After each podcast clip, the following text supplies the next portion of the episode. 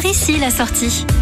On continue notre périple estival sur les autoroutes de nos régions et nous prenons aujourd'hui l'autoroute A13 pour découvrir ce qui se cache derrière le grand panneau marron qui présente la ville d'Oulgat. Nous allons donc quitter l'autoroute A13 par la sortie 29 La Étendue pour rejoindre la ville que l'on surnomme la perle de la côte fleurie. Nous sommes entre Cabourg et Villers-sur-Mer au cœur d'une station balnéaire familiale à taille humaine où règne charme et tranquillité. Oulgat tire sa particularité de son histoire et de son patrimoine balnéaire un patrimoine qui rayonne encore aujourd'hui avec plus de 300 villas préservées et ses deux anciens grands hôtels, dont l'ancien grand hôtel de Houlgat et son casino. Le passé de cette ville est partout et ne passe pas inaperçu avec la cascade, la maison des pêcheurs, le moulin Landry ou la colonne de Guillaume le Conquérant. Autant de symboles qui rappellent toute une époque. Mais Houlgat nous cache bien d'autres secrets. L'un d'eux concerne son nom qui nous vient tout droit des Vikings. Une ville qui se conjugue bien sûr au présent puisqu'elle est aujourd'hui accueillante, familiale et propice à la détente. Casino, golf, équitation, plage à perte de vue avec des activités nautiques en tout genre, impossible de s'y ennuyer. Et comme à Oulgat, la nature s'impose à nous, des chemins de randonnée sont accessibles un peu partout et notamment le long de la côte. L'occasion de découvrir les fameuses et célèbres falaises des Vaches Noires, un site naturel classé zone naturelle d'intérêt écologique. Haute de 100 mètres, ces falaises s'étendent sur 4 km entre Oulgat et Villers-sur-Mer. Elles se sont formées durant l'ère jurassique, d'où leur beauté fragile. Nous avons trouvé là-bas de petits trésors historiques à portée de main en ramassant des coquillages et donc des fossiles. Vous pouvez de ce pas emmener toute la famille à Oulgat en vacances ou en week-end avec le festival de rue qui vous attend le dimanche 23 juillet. Vous n'avez donc plus aucune raison de ne pas prendre la sortie 29 de l'autoroute A13 pour vous arrêter dans cette jolie ville.